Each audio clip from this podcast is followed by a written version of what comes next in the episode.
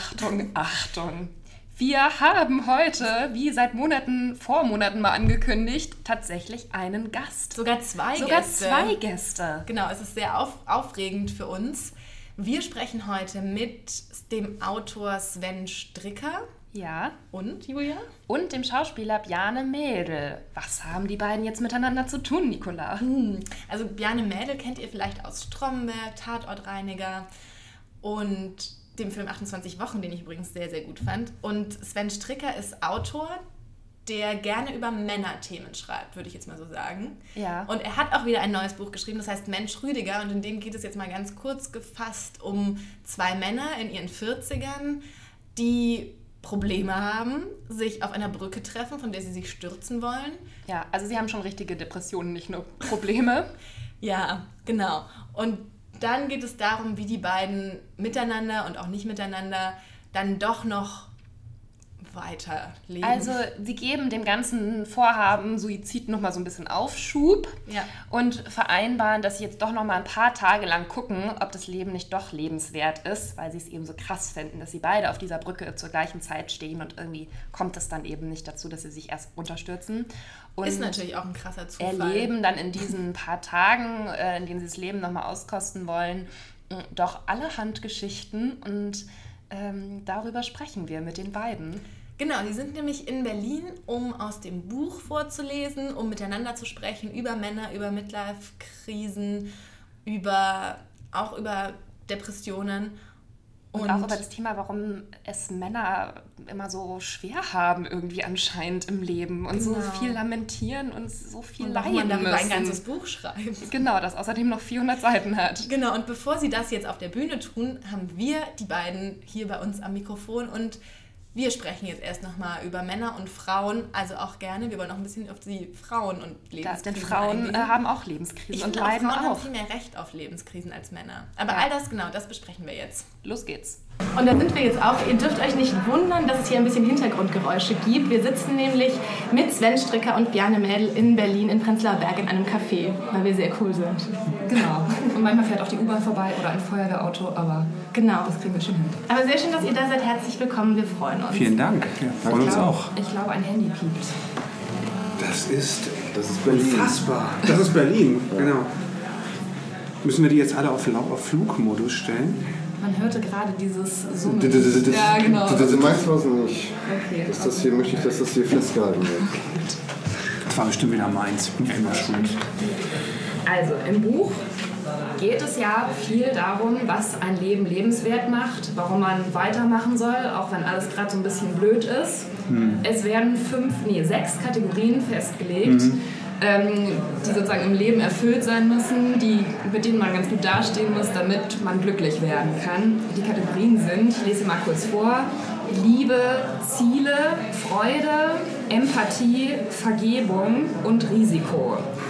Wenn ihr beide jetzt so eure Leben anschaut, gibt es da ein Feld, in dem ihr euch vielleicht gerade nicht so gut fühlt oder sind alle sechs Punkte perfekt abgedeckt? Da fehlt der Punkt Gesundheit, oder? Ja. Also uns hat beide sehr erwischt. Äh, Bei mir hört man es leider auch. Ja, also wenn wir so ein bisschen nasal durch die Leitung Also- kommen, ist das jetzt nicht so wahnsinnig verblüffend. Der Punkt Widerstandskraft äh, steht da gar Der nicht ist, den drauf, habe ich ne? vergessen. Den habe ich vergessen. Immunsystem. Immunsystem, genau. Ich glaube, das Entscheidende, wenn ich das äh, äh, mal sagen darf, zu dieser Liste, die ja sehr, ich bin sehr froh, dass du die nicht abgefragt hast, weil ich hätte sie jetzt auswendig gar nicht mehr hingekriegt. Aber das Entscheidende zu dieser Liste ist eigentlich, dass die im weiteren Verlauf des Romans immer weniger eine Rolle spielt. Sie haben am Anfang haben sie versucht, sich äh, über eine solche Liste, über so Stichworte ähm, Anhaltspunkte zu geben, nach denen man agieren und leben Ja. kann und was aufrichten kann. Und je länger das, das, das Buch dauert, desto mehr wird eigentlich, äh, glaube ich, klar, dass das in keiner Weise eine Rolle spielt. Und dass das Leben eben nicht dann lebenswert wird, wenn man eine Liste abarbeitet und wenn man denkt, ach guck mal, ich muss ja heute noch äh, irgendjemandem vergeben äh, oder einem Menschen vergeben, um überhaupt ähm, äh, meine, meine emotionalen Ziele zu erreichen, sondern dass das Leben als solches ähm, der Grund sein muss, zu leben in all seinen Facetten und nicht in solchen Teilaspekten. Aber weshalb ich diese, diese sechs Punkte ganz interessant fand, es gibt ja durchaus so immer wieder so diese Säulentheorien, auf wie vielen Säulen ein Leben stehen muss und welche wegbrechen können, damit es trotzdem noch stabil ist. Oder dass Leute sagen, von drei Sachen, Job, äh, Beruf, Pri äh, Privatleben, Job und Beziehung, ja. was ist das dritte? Wohnung, genau. Von diesen drei Dingen müssen mindestens zwei gut sein, dann kann eins auch scheiße sein. Seht ihr das auch irgendwie so, dass man da Werte mit vornehmen kann? Ja, Björn, jetzt sag du mal. Was war das? Also wenn, wenn Beruf und Wohnung gut ist, kann die Beziehung schlecht sein? Ja, zum Beispiel. Dann wohnt man wenigstens schön. Ich glaube, das sieht man in dem Moment nicht so, oder? Ich glaube, es ist auch immer, es ist auch immer total ähm, abhängig davon, in was für eine Phase des Lebens man sich gerade befindet. Es gibt, glaube ich, Phasen, wo man das Berufliche nach vorne stellt und das wahnsinnig wichtig findet, irgendwie da voranzukommen. Und dann merkt man irgendwann, äh, dass es gar nicht so wichtig ist, dass man sich vielleicht mehr auf das Private konzentrieren sollte. Ähm, so, also ich, Ich glaube, ich würde mal, um meine These in den Raum zu stellen, sagen, ich halte diese Säulentheorie für Quatsch. Ja? Würde ich jetzt einfach mal äh, undifferenziert hier in den Raum werfen. Weil ich glaube, dass das ähm, noch so sehr an bestimmten Punkten, wie meinetwegen Wohnung oder, oder Liebschaft, ähm, äh, gelungen sein kann, wenn es einen bestimmten Punkt in deinem Leben gibt, der dich grundsätzlich unzufrieden macht und von dem du glaubst, dass er dein Leben an und für sich total behindert oder du hast eine falsche Entscheidung getroffen vor 40 Jahren und leidest unter der noch immer, weil die dich auf einen falschen Weg gebracht hat, ist völlig unerheblich, ob du dann alle anderen Punkte deines Lebens ähm, zur Zufriedenheit äh, gebracht hast. Sonst hätten wir ja nur reiche, glückliche Leute um uns herum, von denen die reich sind. Aber auch die werden genug Punkte in ihrem Leben finden, wo sie dann sagen, ja, aber leider ist mein Leben trotzdem verpfuscht. Das ist, glaube ich, was völlig Individuelles und was nichts mit solchen Punkten zu tun hat. Widersprich mir gerne. Ja, nee, ich wollte sagen, du schreibst das ja auch im Buch. Ich habe einen Stift in der Hand, ihr seht das nicht. Ähm, Tristesse ist Kopfsache, was ja so impliziert, dass man alles selber in der Hand hat, wie man die Dinge sieht und wie glücklich man sich fühlt mit den Dingen, die man hat und wie sehr man es schafft, für die dankbar zu sein. Aber ich finde das ganz, also wie schafft man das denn immer, sich bewusst zu machen, mir geht's ja gut und ich sollte dankbar sein. Ich glaube, das, ja, das sind zwei verschiedene Dinge. Ja? Ich, also ich glaube, dass dieses Mir geht's ja gut ist eine so ähm, vielschichtige und subjektive Angelegenheit, die ist sehr schwer zu bewerten. Ich glaube aber, der Punkt mit dem, was man hat und mit dem, was man auch erleben darf und was man auch vielleicht an gar nicht so tollen, großartigen Dingen im Leben schon erreicht hat, das, das als genügend zu empfinden, das hat man relativ selber in der Hand, so eine Grundzufriedenheit zu gelangen mit dem, wer man ist und was man hat, statt immer nur zu streben nach, nach irgendwelchen Verbesserungen, nach Dingen, nach Optimierungen. Wir leben ja auch in einer Zeit, wo du permanent nach Selbstoptimierung äh, befragt und, und äh, dazu animiert wirst, dich immer weiter selbst zu optimieren, immer besser zu werden. Du musst ganz toll sein in allen Bereichen. Wenn man das abstellen kann, wenn man einfach mit sich auch mal zufrieden ist und mit dem, wer man ist und was man hat, hat man unendlich viel gewonnen, vor allen Dingen Entspannung. Und das ist, das ist äh, natürlich schwer und es ist eine leicht, leicht hingeredete Theorie. Aber ich glaube, dass das ähm, ein Ziel dazu ist, ein zufriedenerer, glücklicher, ein, ein Weg dahin ist, ein zufriedenerer, glücklicherer Mensch zu sein. Aber woher kommen denn dann immer diese Krisen? Also wieso geht es den Leuten so schlecht, wenn sie doch eigentlich alles haben? So wie jetzt zum Beispiel, wird ja auch bei Rüdiger, der eine Hauptfigur, thematisiert, hat eigentlich eine Familie. Gut, die Frau betrügt ihn, ist jetzt nicht so gut, aber ähm, also er hat eine Familie, er hat, er hat die netten Kinder, er hat einen, einen Job, den er eigentlich so ganz okay findet. Ähm, woher, warum geht es den Menschen immer so schlecht? Ich glaube, das liegt oft im Vergleich, also im Vergleich zu anderen. Und das ist ja etwas, was wir permanent machen. Wir bewerten und wir vergleichen. Vergleichen uns zu unseren Freunden, zu unseren Nachbarn, zu, äh, wir gucken, wie leben die, was machen die alles. Und jetzt habe ich mir doch gerade ein Audi gekauft, warum hat der im Januar? Ja, und das, das sind alles so, das ist natürlich oberflächlich und äußerlich, aber diese, diese Skala, in der wir natürlich auch leben, dass man sich permanent abgleichen muss mit anderen Leuten und seinen eigenen ehemals formulierten Zielen, als ich damals in der Schule war und Abitur gemacht habe, da wollte ich ja mal Arzt werden, jetzt bin ich Tierpfleger, scheiße. Also das könnte, das ist natürlich auch etwas, was ähm, einen permanent in die Not bringt, sich selbst abzuwerten unter Umständen. Das, das wäre so toll. Das Ziel des Buches ist auch so ein bisschen, ähm, zwei Leute am Ende zu präsentieren, die diesen, dieser Bewert, diesem Bewertungswahn entfliehen und Hauptsache mit dem irgendwann lernen, zufrieden zu sein, wer und was sie sind. Und sei es wie bei Tom, dem dieser, der zweiten Hauptfigur, die habt ihr ja, glaube ich, schon dann erklärt, ähm, dass man sagt, ich bin zwar jetzt nur der Kassierer bei Edeka, aber was heißt hier eigentlich nur? Und ich ähm, schreibe vielleicht irgendwann dieses zweite Buch, aber ich habe ja was zu essen, ich habe ein Dach über dem Kopf, ähm, ich habe ein Leben und das ist in Ordnung. Allein, dass ich das Leben habe, ist gut.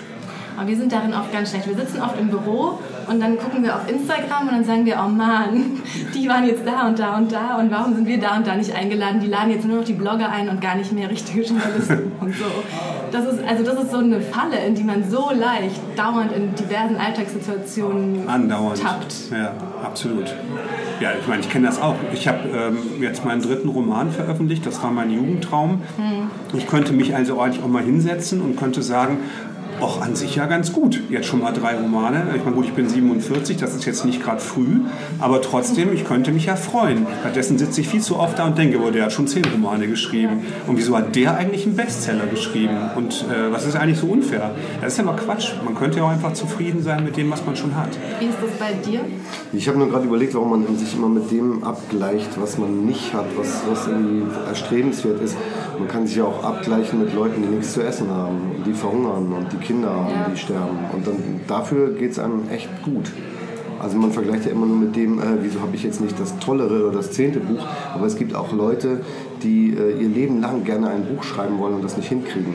Und äh, du hast schon drei. Also insofern... Äh, Ja, oder die keinen Verlag finden oder die ganz andere, also die auch, das ist ja auch alles nur ein, ein total banales Beispiel, genau, du hast vollkommen recht.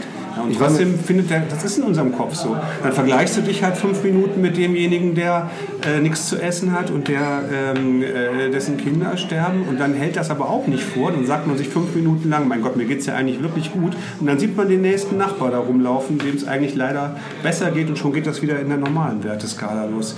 Wo sind wir leider gestrickt, glaube Das ist tatsächlich in, in Anne Franks Tagebuch. Da ist sie ja immer, da geht es ihr nicht gut, weil sie sich vergleicht mit Leuten, die draußen rumlaufen dürfen. Und dann sagt ihre Mutter ihr das. Sei doch froh, dass wir hier sein dürfen. Und anderen geht es sehr, sehr viel schlechter. Und für sie funktioniert das aber nicht. Sie sagt dann, dann geht es ihr auch ganz schlecht, wenn sie denkt, wem es noch schlechter geht.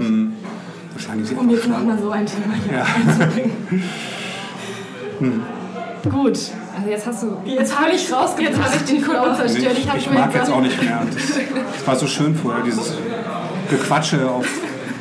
Aber denkt ihr nicht, das liegt auch manchmal so ein bisschen daran, dass sich jeder auch bemüßigt fühlt zu sagen, mir geht's schlecht. Also man hat ja so wenige Hemmungen in unserer Gesellschaft eigentlich, seine Probleme zu thematisieren und irgendwie öffentlich zu machen, woran, womit man gerade hadert, äh, warum man jetzt gerade irgendwie einen Detox braucht oder sowas. Ähm, dass vielleicht auch dadurch diese Grundunzufriedenheitsstimmung so ein bisschen befördert wird.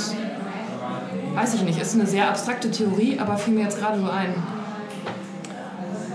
Ja, ich frage mich, woher das kommt, weil uns geht es echt gut. Ne? Also Ja. das, das äh, weiß ich auch nicht, woher diese, diese Haltung kommt, die jetzt auch zu den Wahlergebnissen geführt haben, dass alle denken, uns geht so wahnsinnig schlecht. Ja. Äh, es ist einfach, äh, ich bin, muss ich dazu sagen, gerade wahnsinnig krank und beneide jeden, der, der gerade gesund ist. Also äh, ich könnte aber auch darüber nachdenken, dass es mir mit Zahnschmerzen noch schlechter gehen würde. Also äh, ich, ich bin gerade auch in der Falle, dass ich, äh, dass ich mich mit dem vergleiche, äh, was, was besser für mich wäre.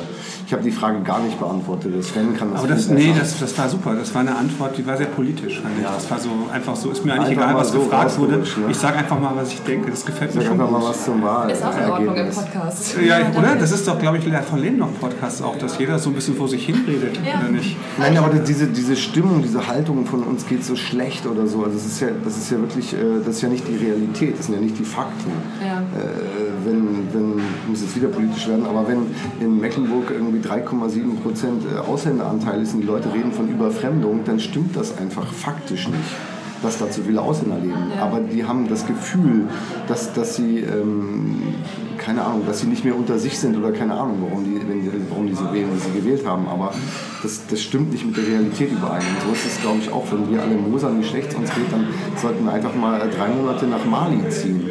Und dann, dann würden wir nicht mehr meckern. Insofern versuche ich persönlich, mir das immer wieder zu sagen, wenn ich nörgel, das ist echt, äh, dass ich das ganz schnell relativieren muss und einfach mal an Ecken gucken, wo es Leuten schlecht geht. Du brauchst ja nur Nachrichten zu gucken und zu sehen, wenn du jetzt auf äh, einer äh, Karibikinsel leben würdest, wo man immer denkt, oh, die haben es gut, die haben da schönes Wetter und surfen da alle, ähm, dass die gerade alle Land unter haben und ihre Häuser weggeschwemmt äh, wurden und die gar nichts mehr haben. Und dann denke ich immer, okay, ähm, ich, ich sollte mich zurückhalten mit meinem Nörgeln. Und trotzdem ist es natürlich so, wenn jetzt, also in diesem Podcast zum Beispiel, wenn das jetzt ein äh, Hartz-IV-Empfänger hört, ähm, äh, der dann wiederum gucken muss, wie er sein Geld irgendwie für den Monat zusammenhält, dann sagt er natürlich zu Recht zu uns, ihr habt gut reden. Ja, ihr sitzt hier am Prenzlauer Berg in so einem Café und macht hier einen auf uns geht's doch so gut. Das ist halt auch eine wahnsinnig individuelle Angelegenheit. Ich glaube, da wo es um existenzielle Dinge geht, um, um wirklich, wie bezahle ich den Zahnarzt, wie bezahle ich meine nächsten Rechnungen, hat jeder einen totalen Grund und auch äh, das Recht dazu äh, zu meckern. Wenn es sich wirklich um Luxusprobleme dreht, die, die, die viele von uns hier haben, äh, so wie, warum war ich nicht auf den Malediven, äh, der andere aber schon, Mensch, ich war nur an der Ostsee, das ist ein solches Luxusproblem, wo ich dann denke, echt äh, Klappe halten und zufrieden sein und dankbar sein. Dann gibt es natürlich Abstufungen.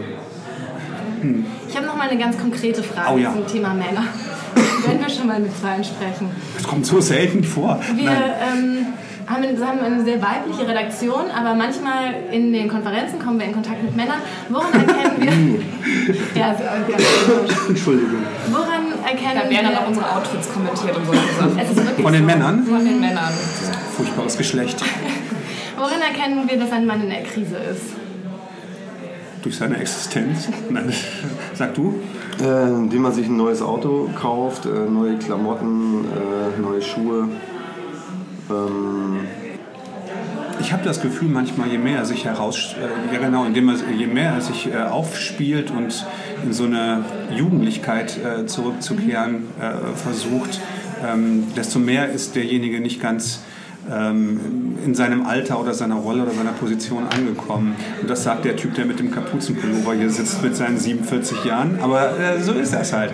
Also ich glaube schon, dass es da oft einen Zusammenhang gibt zwischen, ähm, wo bin ich jetzt gerade eigentlich an meinem Platz in der Gesellschaft und meines Lebens und, und dem, wie gebe ich mich eigentlich. Und wenn jemand zum Beispiel zu sehr darauf äh, pocht, wie potent er doch eigentlich ist, äh, in etwas fortgeschrittenerem Alter, ist das schon erstens manchmal ein bisschen peinlich und, glaube ich, noch ein relativ deutliches Zeichen für eine Krise. Ist dann das mit dem Alter für Männer echt so ein großes Ding mit der 40 und Ja, das so ich auch wie das ja gefragt immer so Lesen. Soll ich antworten? wie du möchtest. Ich werde nächstes Jahr 50 und äh, ich finde, alt werden ist total humorlos. Also du fängst halt an, dass dir irgendwas wehtut, dass du nicht mehr so gut aus dem Bett kommst, dass du irgendwie Haare verlierst, keine Ahnung. Also das sind tatsächlich Sachen, ähm, die, die einen beschäftigen. Also Total. Krankenwagen, Krankenwagen, wenn die vorbeikommen, das ist total unangenehm. Dann weiß man schon, Weil man schon ja. weiß, das ist eigentlich für einen selbst. könnte für uns ja, das sein, ist schon nicht ja. mehr lange hin. Nein, es ist tatsächlich, ähm, das kann ich nur unterstreichen. Ich glaube, der Punkt ist nicht, wird man 40 oder 50, sondern bei mir war es zum Beispiel so, ich habe noch eine ziemlich kleine Tochter, die ist äh, jetzt acht. Und als sie, die, als sie so zwei, drei war, bin ich mit ihr auf dem Boden rumgerutscht und habe dann irgendwie Quatsch gemacht. Und jetzt langsam wird das aber komisch. Also ich habe äh, tatsächlich mittlerweile in den letzten Jahren gemerkt, dass meine Knie das nicht mehr so wollen und dass ich nicht mehr so gut hochkomme hinterher wie vorher. Das sind so Sachen, wo ich dann denke, okay, jetzt... Also eigentlich äh, so kleinere Momente. ja, wo, und dann sagt meine eigene Mutter, ja, du hast bei mir auch angefangen. Und heute ähm, kommt sie kommt auch die Treppe hoch. Ich dann denke, so diese Art des Verfalls, die ist unangenehm. Und ich glaube, die ähm, sind permanente Zeichen, die man ja auch jeden Tag erlebt, des Verfalls. Und des wirklich langsam aus so, einer, aus einem bestimmten Alter herausfallens im wahrsten Sinne. Und das ist etwas... Ähm, äh, was mich beschäftigt. Ob da nur eine 4 und eine 0 ist oder eine 5 und eine 0, das fände ich auch eher schwierig. Aber es hat schon was dem Alter zu tun, dass man irgendwann nicht mehr nur nach vorne guckt. Ja. Wenn du jung bist, denkst du ja, das liegt alles noch vor dir, du kannst auch noch was ganz anderes machen, du kannst auch noch mal auswandern und sonst wohin. Und ab einem bestimmten Alter, weißt du, die Hälfte deines Lebens ist, äh, da kommst du nicht drum rum, ist jetzt einfach mal vorbei. Und dann fängst du an, mehr zurückzugucken. glaube ich. Was habe ich denn bis jetzt gemacht? War das gut oder äh, will ich das so weitermachen? Und du fängst mehr so an, äh, zu, ja, eben zurückzugucken und nicht mehr nur nach vorne. Und das äh, ist eigentlich eher unangenehm. Es macht ja mehr Spaß, nach vorne zu gucken und alles offen zu haben. Also wenn du noch gar nicht weißt, wohin die Reise geht. Aber und du merkst halt, wenn du dich jetzt nochmal, ähm, das ist ja auch das Problem, was die Figuren in dem Roman zum Beispiel haben oder was mich generell an so Romanfiguren dann oft interessiert, wenn du jetzt nach vorne guckst, dann merkst du, du hast gar nicht mehr so viele Optionen, dich nochmal umzuentscheiden, weil, du, weil die Welt ja dann irgendwann ab Mitte 40, 50 nicht mehr unbedingt auf dich wartet in deiner Neuerfindung, sondern du sagst dann halt, okay, jetzt habe ich irgendwann habe ich den und den Weg eingeschlagen. Ich habe mich zum Beispiel verheiratet, so wie Rüdiger. Ich habe zwei Kinder in die Welt gesetzt. Ich bin Lehrer geworden. Ich stelle fest, jetzt wo ich da mal drüber nachdenke, das war eine vollkommen falsche Idee. Und jetzt bin ich aber schon 40, also 40 ist natürlich nur eine plakative mhm. Zahl, aber jetzt bin ich 40 und ähm, was war und was wird sein. Und wenn man das nicht zusammenkriegt und wenn man beides eigentlich als negativ bewertet, dann hat man ein amtliches Problem. Und so, so geht es halt diesen beiden Protagonisten. Ähm, so ging es auch meiner vorigen äh, Romanfigur Sörensen, weil Sörensen hat Angst. Das ist einfach so eine generelle Spanne im Leben eines ganz normalen Menschen, die mich interessiert. Ja, also Leute, die ein, ein ganz normales Leben, ein, ein, ein, durchschnittliches, unauffälliges Leben führen und die plötzlich an einem Punkt stehen, das kann, glaube ich, bei jedem Menschen ganz abrupt gehen, wo sie sagen, alles bricht zusammen und ich weiß nicht mehr, was, was, was vorher war, war furchtbar, was jetzt ist, ist furchtbar und das, was kommen wird, ist keine Option. Und wie gehe ich damit dann um? Das ist das, was mich interessiert. Ist das denn für Männer und Frauen unterschiedlich? Bin ja nun mal keine Frau. Die Frage habe ich ehrlich gesagt schon mal äh, gestellt bekommen ja. und ich fühle mich da nicht so richtig befähigt, das zu beurteilen. Ich glaube aber, dass, ähm, das habe ich mir schon oft von, von ähm, Frauen in meinem Alter auch gehört, dass der schwerste Moment ähm, ist dieses Unsichtbarwerden der Frauen ab einem bestimmten Alter, dass ihnen, dass ihnen sozusagen, dass sie sozusagen in eine ähm, in ein Alter kommen, wo ihnen von außen permanent bescheinigt wird, dass die Attraktivität zum Beispiel abnimmt. Mhm. Das habe ich jetzt schon ganz oft gehört, ja, dass, dass die dann irgendwie darüber in die Krise geraten, obwohl das ist gar nicht so äußerlich, wie es klingt, weil man dann plötzlich so vom, vom Bildschirm verschwindet. Man fadet so aus. Das ist ganz interessant. Ich habe ähm, meine Mutter und ihre beste Freundin waren früher Flugbegleiterinnen und die äh, haben auch kürzlich eben darüber gesprochen. Da wurde man ja immer, also früher ja eh noch viel mehr, angemacht und angesprochen und alles. Und ihre Freundin ist, das macht es auch heute noch. Und die sagt, das ist so krass. Die gucken gar nicht mehr. Es passiert gar nichts mehr. Ich komme ich komm überhaupt nicht damit klar. Das ist völlig, das ist so ein, steht halt so für was. Ne? Ja, und das ist, glaube ich, bei Männern jetzt eher weniger das Problem, weil sie vielleicht auch eh nicht so gewohnt sind. äh, zumindest viele nicht. Ähm, beziehungsweise, weil Männer ja, wenn sie sich gut halten, manchmal auch ähm, ja. vielleicht noch attraktiver werden im ja. Laufe des Alters manche. Und das ähm, ist, ist deswegen, äh, glaube ich, ein, ein, ein Unterschied. Also das ist zumindest könnte ich mir vorstellen, ohne mich in eine Frau wirklich reinfühlen zu können, dass das, ähm, dass, das auch ein Punkt sein kann, an dem man plötzlich von, vom eigenen, von der eigenen Veränderung und so äh, von außen. Ja, ich habe das überlegt bei, bei der Figur der Silvia, die ja, ja, jetzt nicht da im Zentrum steht und es geht nicht um ihre Midlife oder sonst was Crisis, aber ich dachte mir, ist sie denn nicht vielleicht auch gerade in so einem Punkt oder schon seit vier Jahren, so lange das ja schon mit Florentin geht, an einem Punkt, wo sie sich halt auch denkt, oh Gott, wenn, dann muss ich nochmal jetzt irgendwie spüren, dass ich noch eine ja. Frau bin oder? und das alles. Ja. Ähm, das glaube ich schon, dass das so ist. Also ich mhm. glaube, dass, dass ähm, äh, Silvia vor einiger Zeit schon die Entscheidung getroffen hat, ähm, dass ihr jetziges Leben nicht funktioniert. Sie opfert aber nicht ihre Familie und die Familie für ihre beiden Kinder, sondern sie sucht sich ein Nebengleis, auf dem sie dann bestimmte Dinge nochmal versucht auszuleben. Leidenschaft, ähm, Zuneigung, Körperlichkeit, die sie in ihrer Ehe nie gehabt hat oder auch immer vermisst hat. Ähm, die Alternative wäre gewesen, sich in dem Moment zu trennen und zu sagen, ich äh, fange komplett ein neues Leben an. Das hat sie sich aber nicht getraut, sondern geht dann eher auf, auf diese Weise vor, was ich glaube, was sehr häufig passiert. Ja, also dass äh, Paare an und für sich schon irgendwie auch zusammenbleiben wollen, aber ähm, bemerken, dass wesentliche Aspekte eben nicht mehr funktionieren und, und deshalb ähm, geht man halt eigene Wege. Darum geht es ja auch im Buch, ähm, dass sozusagen Männer sich sozusagen, oder es gibt ja auch Zahlen dazu, dass Scheidungen häufiger von Frauen initiiert werden mhm. und dass Trennungen mehr, häufiger von Frauen ausgehen, auch wenn Männer die sind, die häufiger betrügen und solche mhm. Sachen. Und Männer flüchten sich dann aber halt in so eine Affäre oder in ein Hobby und in die Zinnfiguren-Bemalungssache. Sollten Männer oder vielleicht auch Frauen beide sich häufiger trennen, um wieder irgendwie in der zweiten Lebenshälfte nochmal glücklicher, die Chance auf ein glücklicheres Leben Das ist eine echt gute Frage. Also so welche Empfehlungen würde ich jetzt nicht unbedingt bitte aussprechen wollen. Trennt euch bitte jetzt. Ähm, ich glaube aber, dass zum Beispiel in der Generation meiner Eltern, da war das ja nun überhaupt nicht denkbar ja. in der Regel, dass man sich trennt. Da war das klar, man heiratet und dann bleibt man auch im Optimalfall, und das wurde also sozusagen gesellschaftlich als Optimalfall bezeichnet, bleibt man dann sein Leben lang zusammen. Das führt aber, wie ich auch von vielen Beobachtungen äh, auch aus nächster Nähe weiß, oft zu großem Unglück. Da bleibt man halt Jahrzehnte zusammen wird irgendwann wortkarg oder redet gar nicht mehr miteinander und begegnet sich beim Frühstück. Und ansonsten ähm, führt man aber eigentlich ein isoliertes Leben nebeneinander her. Das wäre, glaube ich, noch weniger zu empfehlen. Ne? Das, das Ideal, dass man wirklich sein Leben lang verliebt bleibt und miteinander arbeitet an einer Beziehung und am Leben, ob das so oft aufrechtzuerhalten ist, weiß ich nicht. Gibt es bestimmt auch. Ich denke mir das oft, wenn dann immer so Geschichten irgendwo sind, so dieses Ehepaar ist seit 94 Jahren verheiratet. Oh, irre. Dann denke ich mir immer, hm, ob das aber sozusagen, wenn die Ehe jetzt beginnen würde, ob die das dann auch durchhalten würden, weil vielleicht ist es manchmal auch echt nur so ein Durchhalten. Ich glaube, es ist auch, es ist auch schon wichtig, dass man durchhält und dass man nicht äh, bei, dem ersten, bei der ersten Erschütterung sagt, ich gehe jetzt wieder. Das Ja. ist ja wieder das andere Extrem. Ja. Ne? Aber wenn jemand wirklich 94, also solche Fotos, von denen du gerade erzählst, und zwar genau 94 Jahre verheiratet war und dann Händchen haltend auf dem Foto sitzt, wie ein frisch verliebtes Ehepaar, da könnte ich heulen.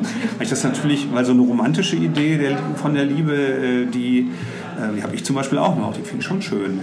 Also, ähm, ja, das ist schon äh, ideal. Ich weiß aber nicht, ob das. Ich meine, Helmut Schmidt zum Beispiel war ja nun lange starker Raucher und ist sehr alt geworden, was aber trotzdem nicht dazu führen sollte, zu sagen, raucht bitte jetzt alle, äh, dann werdet ihr auch sehr alt. Anderer guter Ratschlag. Ja, Nach der Genau. Trennung auch. genau. Waren wir bei Trennungen? Wir müssen das, glaube ich, kurz erklären.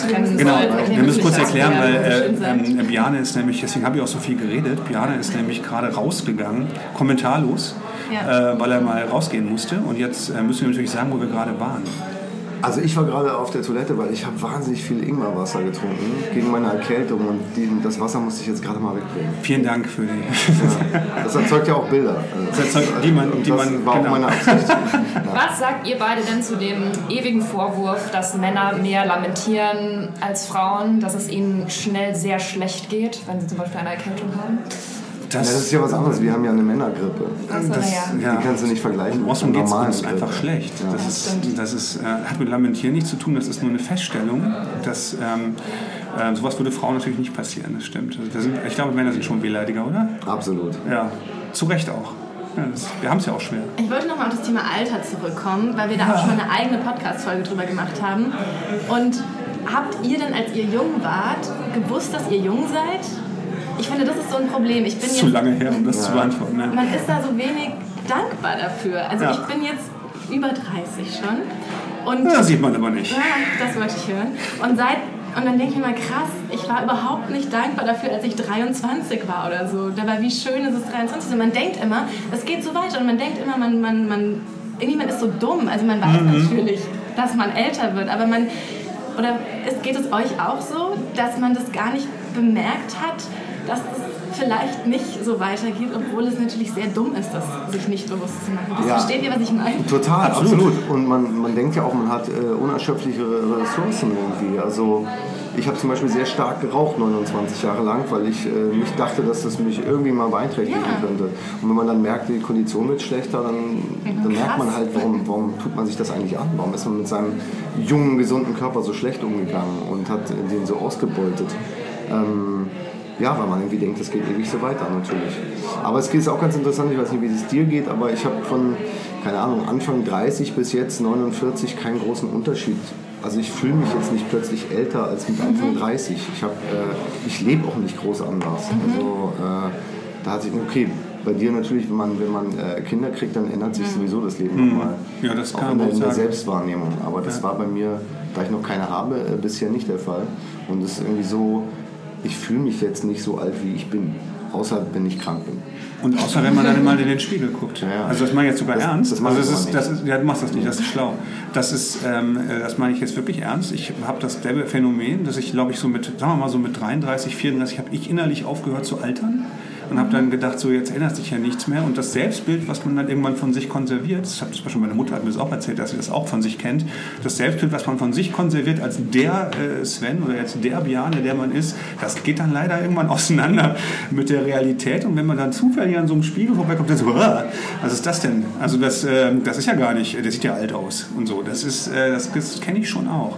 Und dieses, was, was du ansonsten eben sagtest, so dieses ähm, Jungsein, ähm, bewusst genießen, habe ich auch nicht gemacht. Ich glaube, das ist aber die gleiche Ignoranz und die gleiche ähm, Arroganz, die einen auch in jungen Jahren zu, ähm, zum Angriff sozusagen führt. Ja? Dass man dann mit der gleichen Energie, mit der man alles andere wegwirft, auch sich in den Job schmeißt und mit, ähm, ich ja, bin ja eigentlich Hörspielregisseur, neben dem ich schreibe. Und wenn ich jetzt heute gucke, mit was für einer Energie ich so mit, mit ähm, Ende 20, Anfang 30 echt schlechte Hörspiele gemacht habe, einfach auch in dem Nichtwissen, wie es besser ginge, und gerade deswegen ganz gut äh, mit Energie sozusagen mhm. aufgeladen. Da hat diese Energie mich da wirklich durchgetragen. Und wenn ich das zehn Jahre später so versucht hätte, hätte ich gedacht, nee, so geht es nicht, so kann man das nicht machen, das ist falsch und so.